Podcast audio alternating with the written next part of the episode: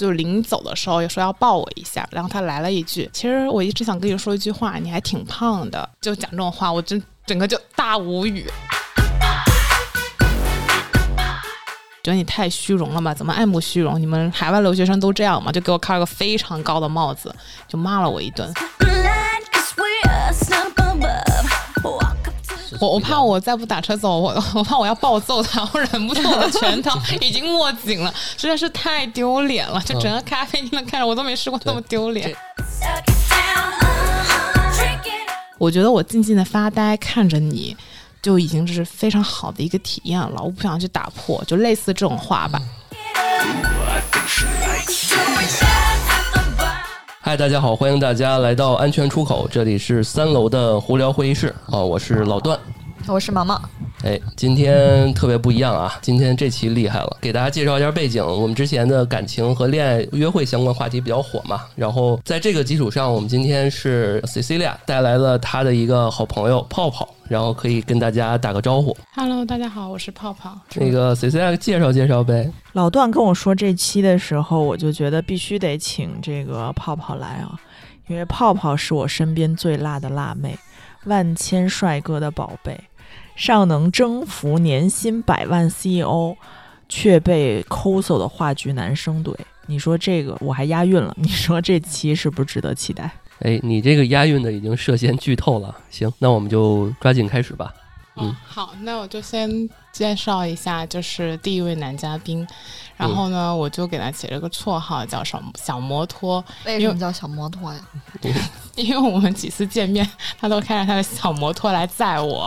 哦，那还行，挺帅，很有台湾偶像剧的感觉。对，就是很多女生不都喜欢机车吗？嗯，对吧？他只是个小绵羊，不是机车，是电动车，是真小摩托是吗？真的小摩托。然后，而且当时我们认识的时候。呃，快接近冬天，所以在后面吹的，整个头发都开叉，然后爆炸的下车，并没有一点那种浪漫气息。哦，就是那种短途的是吧？就是坐一会儿，二十分钟也不短途了吧？哦，那也不不就是等于坐在外卖上面。对，就是我每次他来载我的时候，其实我都在嗯思考人生。那是，我就想问，是踏板啊，还是还是那个，就是那种能。嗯，从后边跨上去的那种大，从后面跨，就是类似小电驴跟机车的中间吧。哦，那还行。然后呢？嗯，啊，是这样的，就是我们俩认识的时候是刚好疫情，北京疫情最严重的时候，就是四五月，呃，禁止堂食那段时间。哦。然后呢，我们呃见面是在第一次见面是在鼓楼那边。然后那会儿我跟我朋友就是吃完饭，然后他说要见面，我说行。然后我们就在一个路边见面了。然后他就开着他的。风驰电掣的开他小摩托来了，然后呢，第一次见面我就说，那个我们要不先坐一坐？他又说这里人太多了，现在疫情这么严重，我们去另外一个地方嘛。然后他说旁边有个公园还不错。我说行，那你给我发地点，我打个车或走路过去。他说没事儿，我有那个小摩托，我载你们，我一人分批次，一人载一个，五块钱一位。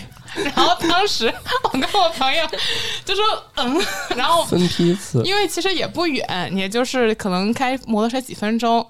然后吧，反正大晚上的谁也不认识谁，我说行吧，那就上车呗。然后，然后我朋友先上的车，然后上车之后到了就跟我说他到了，我说行，然后他就过来接我，然后我们俩一起接上旁边一个小公园，然后买了几瓶酒，就坐在那里开始了我们第一个晚约会的晚上。嗯嗯。然后当时一开始三人约会，听起来还行，我觉得。嗯，你觉得呢？就感觉稍微有点不太安全。你不怕他把你就是骑跑了吗？因为带跑了或者怎么着？呃，俩女孩是吧？你们是俩女孩，俩女孩哦。然后重点是你是跟这个男生有连接约会的是吧？然后你带了一个朋友，对，是对对，就是这样的情况。啊，去公园没地儿喝，去公园喝也还好吧？因为当时当时哪儿都去不了，对对对，没堂食。对，而且。公园也就是也也有人，也蛮多人的，因为那会儿疫情嘛，嗯嗯，然后然后呢，然后就 就开始了聊天，嗯，然后呢，小摩托呢，就是他大概把他的人生经历，就是用一个简史的那种。开哦，我要不先讲一下我们为什么一开始会划到他吧。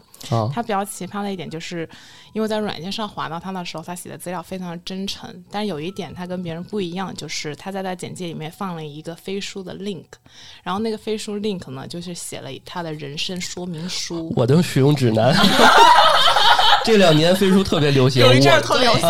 我的使用指南就是他的使用指南，然后他大概写了十二章。哦，每一张非常认真，然后我可能也是闲得慌嘛，我也一字不落的都看了。我以为你说读小说了，我以为说你也写了一份呢。没有没有没有，给他发过去。就是就是这个原因，然后我就觉得这个男生还挺就是真诚吧。像现在说有点太早了，就是这个词用在他身上，然后呢，我就觉得还挺特别的，然后我就说说 OK，那我们就约会聊天这样子，然后所以第一次他见面的时候，我就其实也是本着这一点，我对他的就会有一点产生信任感，我觉得人应该还挺靠谱的这样子，嗯。就是因为分是直男，我也很肤浅。嗯，不过毕竟是也不会在交友软件上写那么长的一个介绍，就感觉你了解他的会比他了解你的多，所以你感觉你掌握的信息更多一点。哦，对，有这个有这个想法，是的，是的，嗯，是，嗯，然后其实不是这样，是吗？对，其实他深不可测。哦，嗯，然后就是一开始我们聊天嘛，就是简单的聊天，然后他他可能又把他的那个书面上的东西又用口语化又复述了一遍，然后其实我大概心里已经知道，但因为我朋友不知道嘛，所以我朋友跟他的互动可能更多一点。然后我就是有一种那种探究精神，在验证他说的话跟他在那个链接上写的对不对，这样子一个在聆听。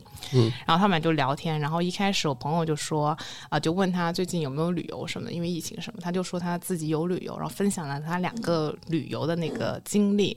有一个蛮有趣的，他就说他当时去泰国，他自己一个人出去玩儿，然后他在一个酒吧认识了一个人妖，然后呢，那个人妖呢就邀请他去他家里住，就是。我现在能回忆的比较琐碎，然后他说去他住，然后那几天他都跟人妖在一起，然后结果那个人妖就是好像爱上他了之类的，然后我也不知道为什么要跟我讲这些东西，然后就说呃他就拒绝了那个人妖，然后后来回国了，然后回就旅游结束回国了之后，然后那个人妖还不停的坚持给他发邮件，然后他又说那段时间呃就是人妖如何为了他而就是欲罢不能这种，然后当时我第一听我想说。他想表达什么？然后我跟我朋友都纳闷。紧接着又讲第二个旅游的故事，他跟一群人去澳洲，然后因为是国外嘛，好像他几个朋友都不太会讲英文，然后他就代表他那些朋友在酒吧里面呃，就是搭讪那些外国妹子，然后那个外国妹子又对他欲罢不能。然后听下两点，我说哦，OK，我大概知道他想表达的意思。他想表达说，你们怎么还对我还没有对我欲罢不能？快来呀！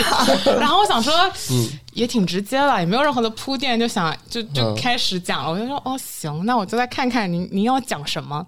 然后他讲完他这种时候，又开始介绍自己，他是一个恋爱小王子，妇女之友。就比如说曾经他有朋友几个姐妹在一起，然后都会找他咨询任何的情感问题。他在恋爱方面就是得心应手，然后非常的。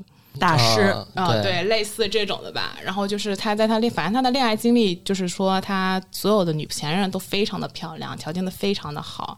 然后来想，可能我觉得他是想用这一点来在我们俩表明他是一个非常优秀的人，对对对，优质男，让你们珍惜。然后当下一听，我跟我朋友就说：“快跑！” 然后我的脑海里就想说，这个人怎么跟我在看他的那个文档完全不一样？所以你的就是。眉宇之间，在跟你那朋友在使一些眼色。当然，因为他在他讲这些经历之后，我跟我朋友一直在旁边翻白眼。他可能夜色太晚，他可能看不见。看不见白眼。对，因为我们俩都沉默，不知道该怎么接。因为我觉得第一次见面，大家可能就是就会比较实在的在聊天。我没想到他一直以炫耀式的方式，而且还是以恋爱这种或者择偶这种来炫耀他本人。我就觉得这个男生怎么那么俗？讲的也不一定都是真的呀。对，嗯，而且他既然他。这么得心应手，他更不应该就是在两第一次见面就聊这种话题，比较比较。他话题完整的过程，谈话过程中从来没有说对你们有没有什么这个问你们的一些问题。就是感觉他一直在掏自己有多么好，对，然后而且最重要的一点就是，其实他说这些事情都不是让我最反感，最反感的是他说话完全没有逻辑重点。然后因为那天晚上其实也不是多晚吧，就十点多，但是因为我跟我朋友听了他大概一个小时的自述，我们俩都困了，就是非常的犯困，只想回家睡觉，就是因为。正常人说话，比如说我问你，你因为不是第一次见面嘛，肯定是那种提问式的对话，就说啊你喜欢吃什么？正常人肯定说哦我喜欢吃大比如苹果，因为怎么怎么样。但他们的逻辑体系是你喜欢吃什么？嗯，我也没有什么喜欢吃的东西，但是有些时候吧，因为营养我也不得不吃啊。但我这个人呗也不挑剔，就简比较简单嘛，想吃什么就吃什么。听下来哦，所以你喜欢吃什么？就不知道。然后他可以一个点给你讲一百个点，但是没有一个点对上你最开始提问他的那个点，就这样，然后车轱辘话来回说。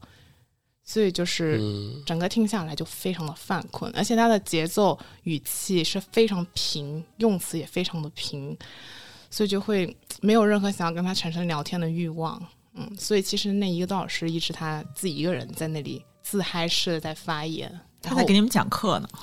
对，然后他还讲了一些他关于人生的一些感悟。但是所有的，就他讲的所有经历都是根据自我去出发的。比如说他的经历、他的旅游、他的事业。他岁数大吗？不大，也就三十加吧，但不到三十五。那能那能有什么经历？能能有那么多人生经历吗？对，是啊，非常的啰里吧嗦。嗯，那最后一个小时就就你不是你们用一个什么样的办法就？就离开了，或者是说夜色太暗了，就是十二点了，大家赶紧回家吧。疫情又这么严重，然后我们不要在外面逗留太久。然后，然后我想问他们，他是分批次送你俩回家的吗？啊，这个主要是因为我们俩的家都比较远，不然他真的有提出说开摩托车送我们回家的。嗯，他那摩托车是特别好，非得让你们体验一下的那种，就是他会觉得。他用他的话说，他觉得就是汽车在马路上是有受限，但他的摩托车是想去哪就去哪，反正他的东西都是好的，他也是最好的。对，是的，他所有言语表表达都是非常的优越。嗯嗯，他条件怎么样？有问过吗？就是真的实际条件啊，这个就回到第二次约会了。然后其实第你还给他机会，哇塞，你这我是一个非常善良的一个人。哦，对，第一次约会结束，等车的时候，我的车先到，我先走了。然后他，他特别有意思，他问我朋友：“我今天晚上表现不错吧？”我觉得你朋友应该还挺喜欢我的。然后我朋友整个大无语，然后微信跟我说：“那男的说觉得你们俩今晚约会不错啊，来，我问采访一下你，你觉得怎么样？”我说：“现在这样回家睡觉也太困了吧。”然后第二天他就跟我就是发语音什么的，就是大概意思就是说前一天的约会他表他觉得他表现。的很好，他也觉得我表现的非常的好，因为他真的是用的“表现”两个词。他你觉得对我们满意吗？我说我们俩才第一次见面，然后我说其实我也不太了解你，我说我们可以慢慢认识。其实那会儿我已经对他，其实已经。嗯，就是不想再认识，但是我觉得是不是第一次就否定一个人，好像也不太好。而且我觉得是可能因为我朋友在的情况下，然后他可能会有点想要表现欲望，嗯，就是也可以理解。所以我说决定再给他第二次我们单独相处的机会。然后呢，在第二次见面之前，就有些小插曲，就是他这个人是非常。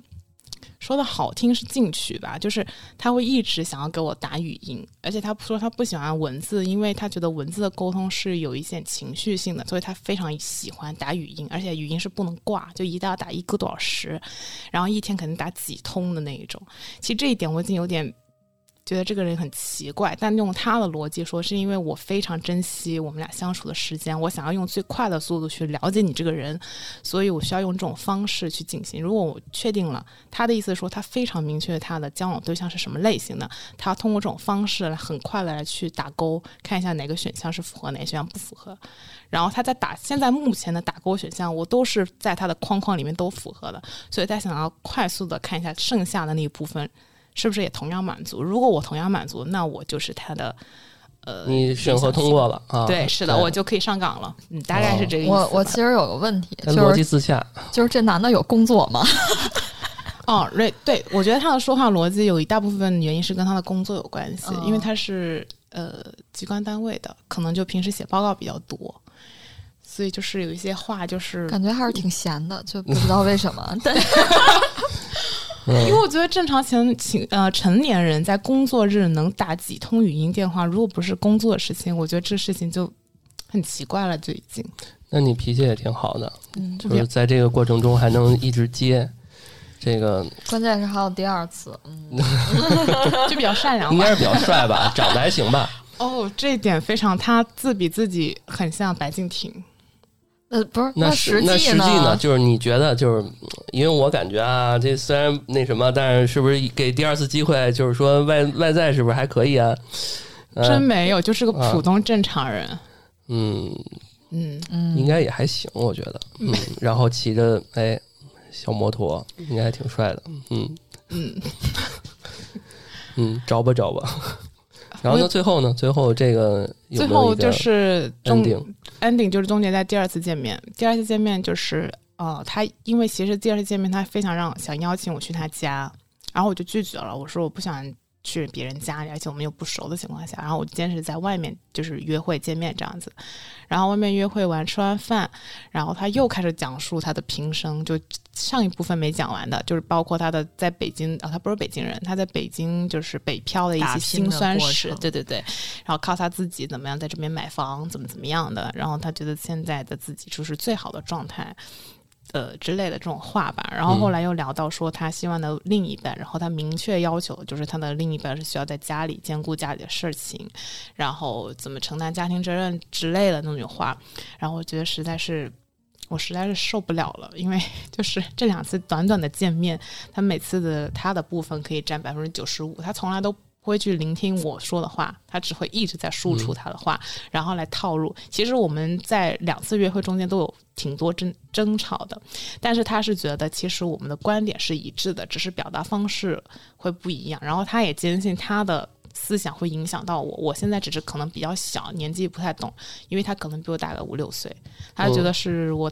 还不太懂事，现在不太能理解他，但他始终坚信我后面会理解他，所以他觉得我们是同路人。人人家肯定会，人家肯定会说说，哎呀，你怎么还不去我家？我马上这这钩马上就能打上了。啊，他可能家里还得给你讲一下他的这个古玩字画，或者是从哪儿来的什么什么东西，我旅游带回来的什么什么纪念品，就是很扯。然后到最后，就是我已经知道是最后一次见面了嘛，我就说，嗯，那个就是我先回家了这样子。然后他就临走的时候也说要抱我一下，然后我拒绝了。然后他来了一句。其实我一直想跟你说一句话，你还挺胖的，嗯，我觉得你得注意一下身材管理。怎么那么恶心？这个他他说普信了，这个男的他非常普信。他说：“你看我一八零，然后我才不到一百四十斤，然后每天太瘦了吧，一点肌肉都没有。每周都在锻炼，我对我身材自我管理非常的严苛。”他说：“你这么胖，你先减减肥好不好？马上也夏天了，怎么怎么样的？就就讲这种话，我真。”整个就大无语，然后我就立马就上车回家，然后回家又给我发不停的消息，然后我直接就没 打电话。对，然后他给我打电话，然后我也拒绝了。然后后来我觉得大晚上讲，就是因为第二天要上班，我考虑到他可能会纠缠我很久，所以我就没有回复他。直到大概过了两三天，他一直找我也找不到。后来我就大概简单的说了几句，就是大概就是我们不是同路人，怎么样？很谢谢你的时间，然后我觉得你你也不要浪费时间在我这儿了，我们也不合适，然后就结束，然后就把他删除了。哦，那个还有个 ending，就是大反转，就是是还有反转。对，两三个月前嘛，其实这个事情过了差不多将近大半年嘛。两三个月前，我就有一天刷小红书，然后看到有个人投稿，就说自己的男朋友在不停的社交软件上，然后呃，就是聊呃聊骚，嗯嗯啊这之类的。然后我就好奇点进去了，然后结果发现那个聊天的那个头像就是他本人，然后那个女生因为写了很长。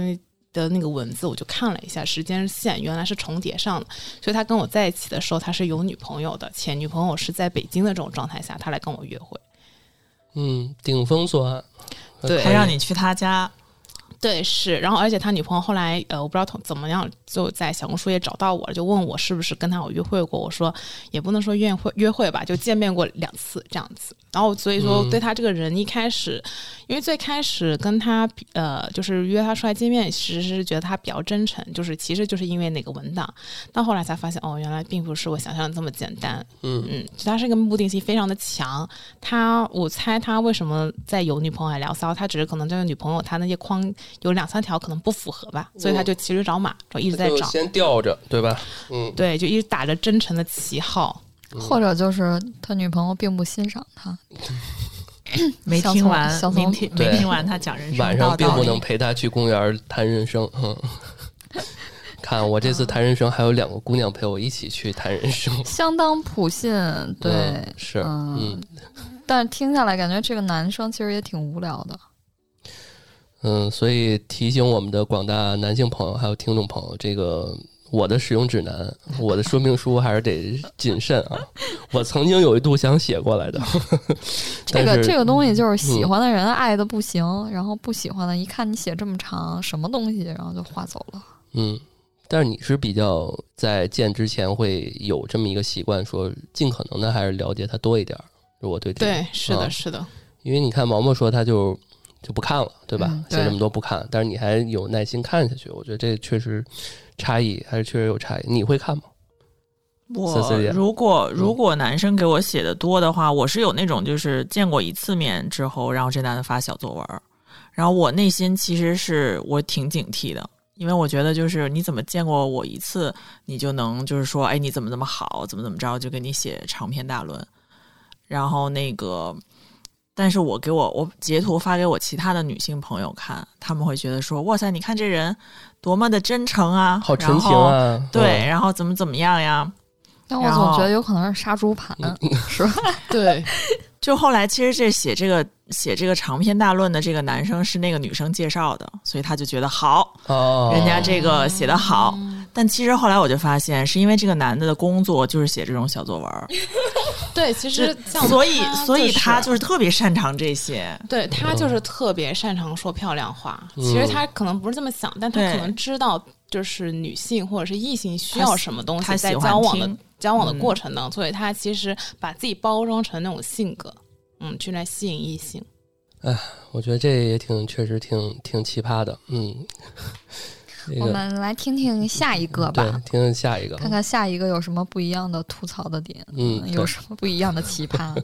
那个第二个男嘉宾叫话剧男吧，嗯，然后呢，这个男生呢，我们第一次见面，然后他就说当天说要去，要不要去看话剧？我说行，然后他给我发了一个话剧的那个链接，然后当时看了，我觉得嗯还不错。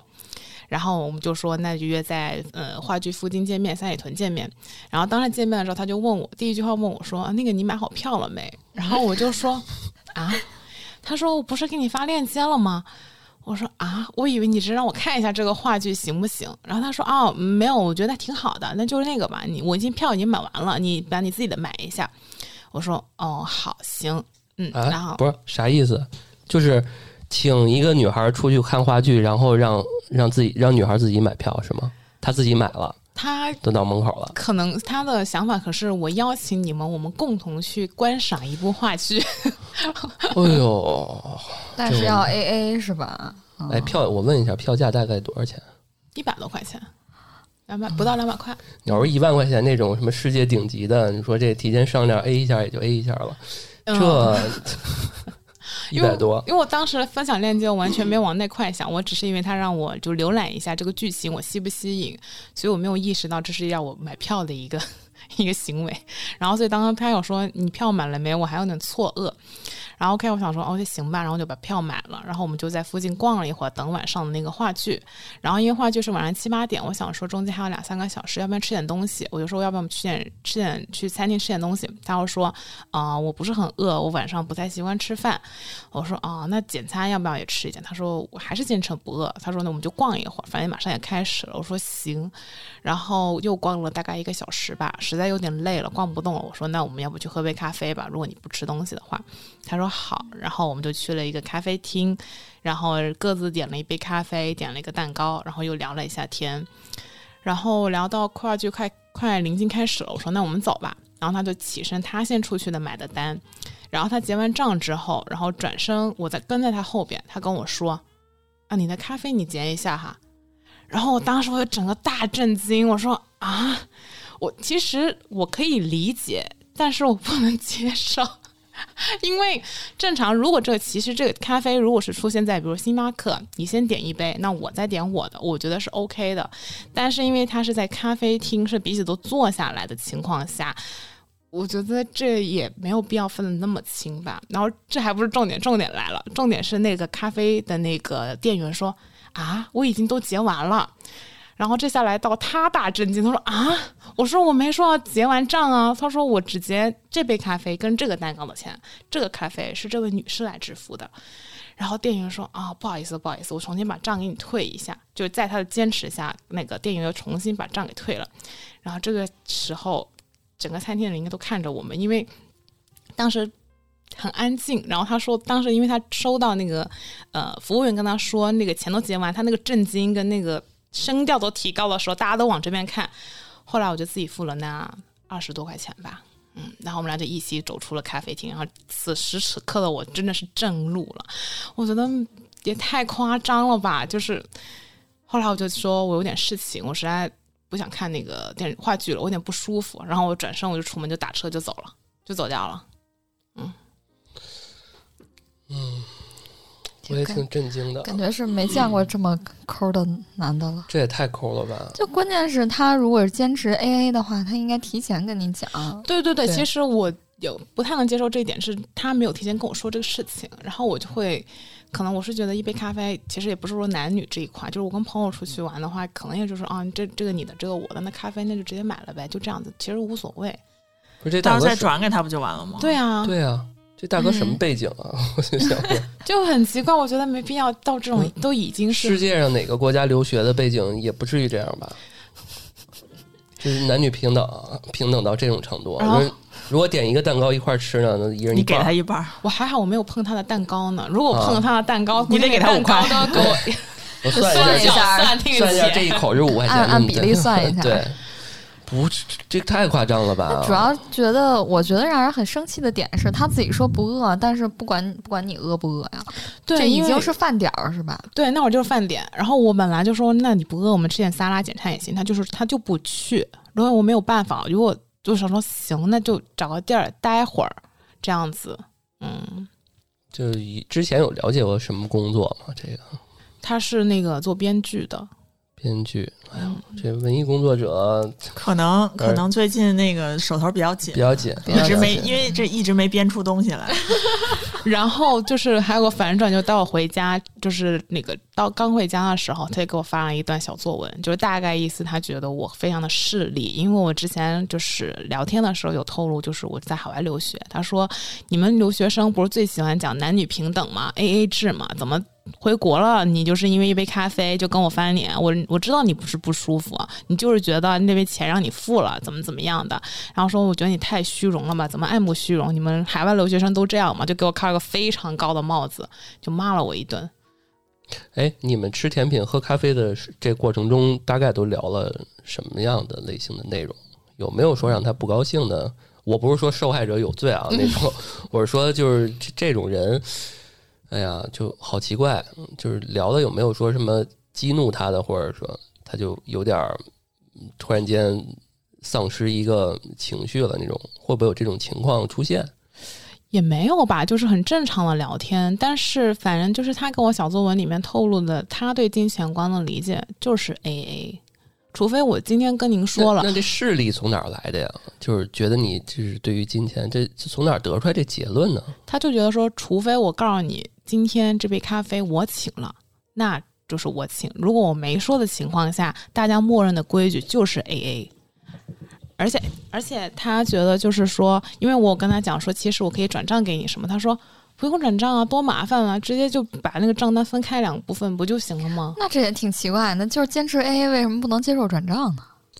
不是，这是一个最起码最起码的情商问题，哪怕你说事后。对吧？嗯，咱们这这个把话剧什么这咖啡都吃完了，对，我觉得这个是可以接受的。结一下账不就完了吗？对对对，你干嘛非要当面在咖啡厅那么多人？就我觉得有可能，我觉得有可能是他之前要么就是碰过不给钱的，就比如说我全付了，然后回家你也没有要跟我说给给我的意思，要么就是可能还有个女朋友之类的，怕自己微信留下红包转账记录。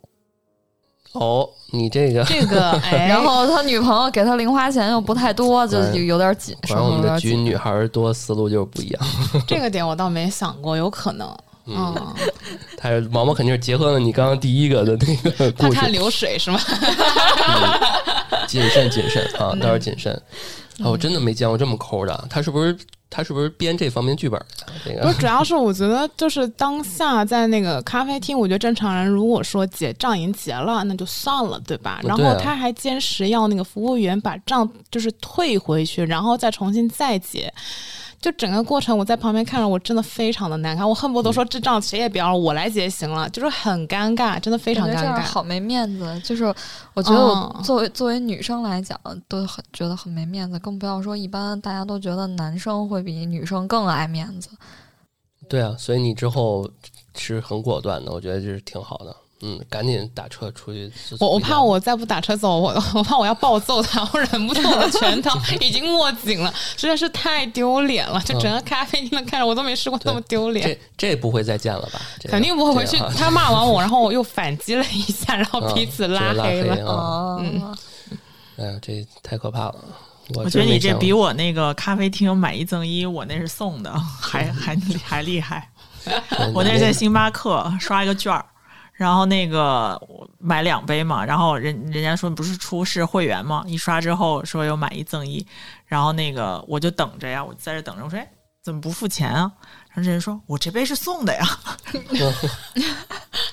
哇哦，哇哦，哪怕 A 一下，应该比如说十块钱，也是一人五块。不是，我想说我也算挺值的了，我都直接点你了，你怎么不付钱啊？当女孩都说出这个了，那 好奇怪。人家确实没敷衍。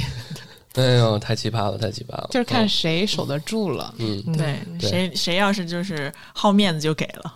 对啊，学会了。嗯，所以这里面也 Q 一下我们听众啊，如果大家有没有这个呃这个约会过程中啊，或者是你们的男朋友女朋友啊，这个交往过程中都行啊，有没有比较抠的一些例子，也可以跟我们的这个评论区互动留言啊。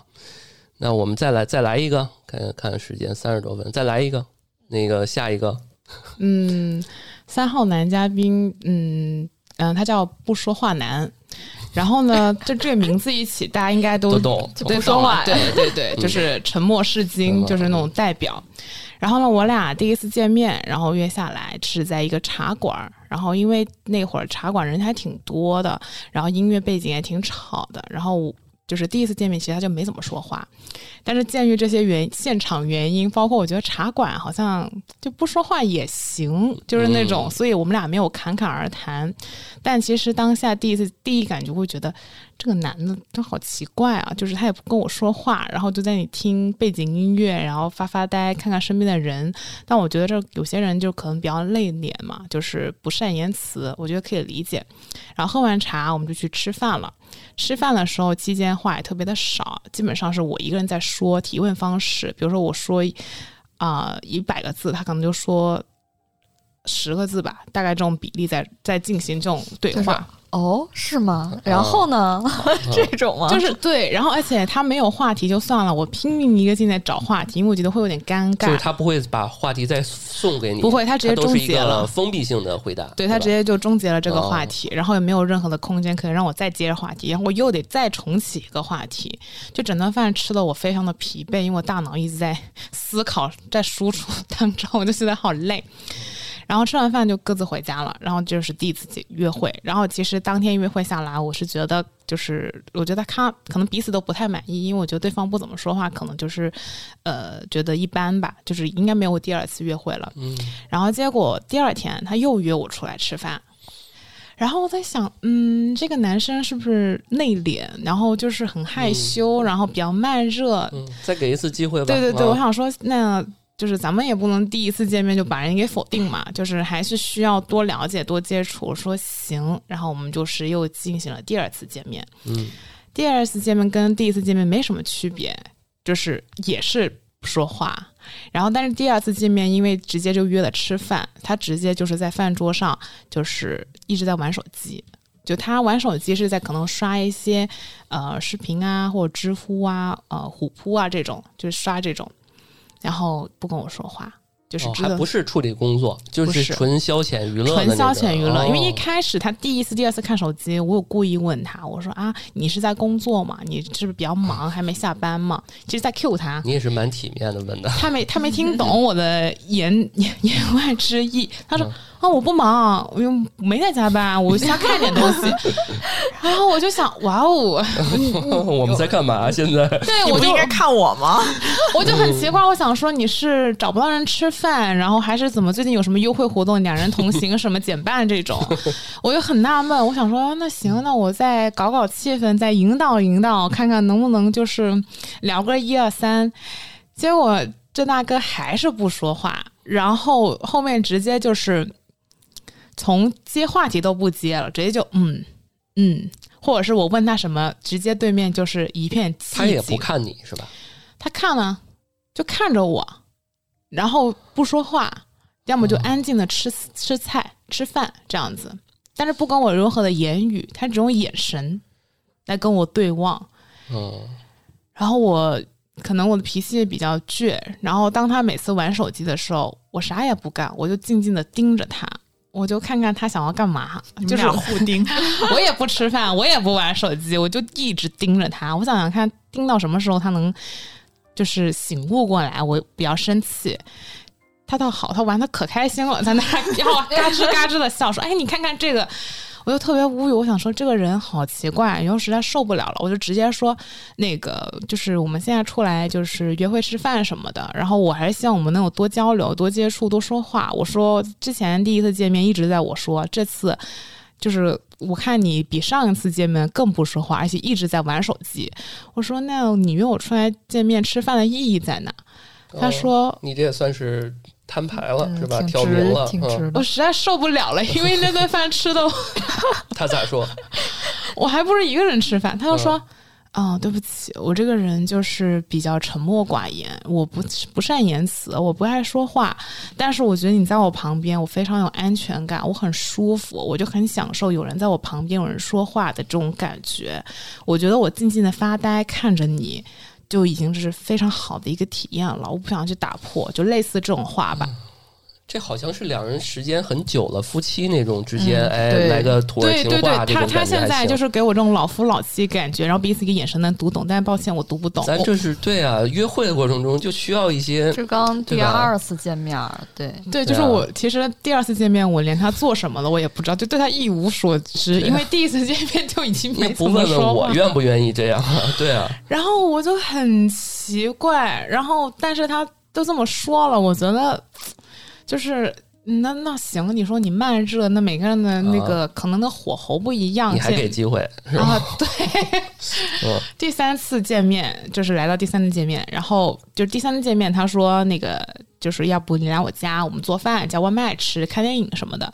然后我思考了一下，我说行，我说可能他性格就是比较内向的那种人。我说可能是不是外面的环境会让他觉得不放松？我想说，那家里他最放松、最舒服的地方，我觉得他可能会给我展示不一样的狂野一面吧，就这种 是之类的。就是对我非常期待他能赶紧熟起来。进到家直接把快板拿出来，我都开大火，想要赶紧煮熟。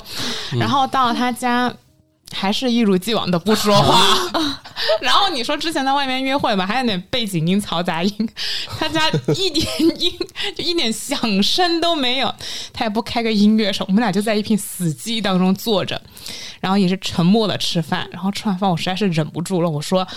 我再最后问你一遍，就是你这个人是不是就是不爱说话，还是怎么样？我说我实实在是不太理解你的这个整个逻辑是什么。我说你第三次见面约我出来，我觉得你对我应该是有兴趣，想要了解我，想要更加加深彼此的认识。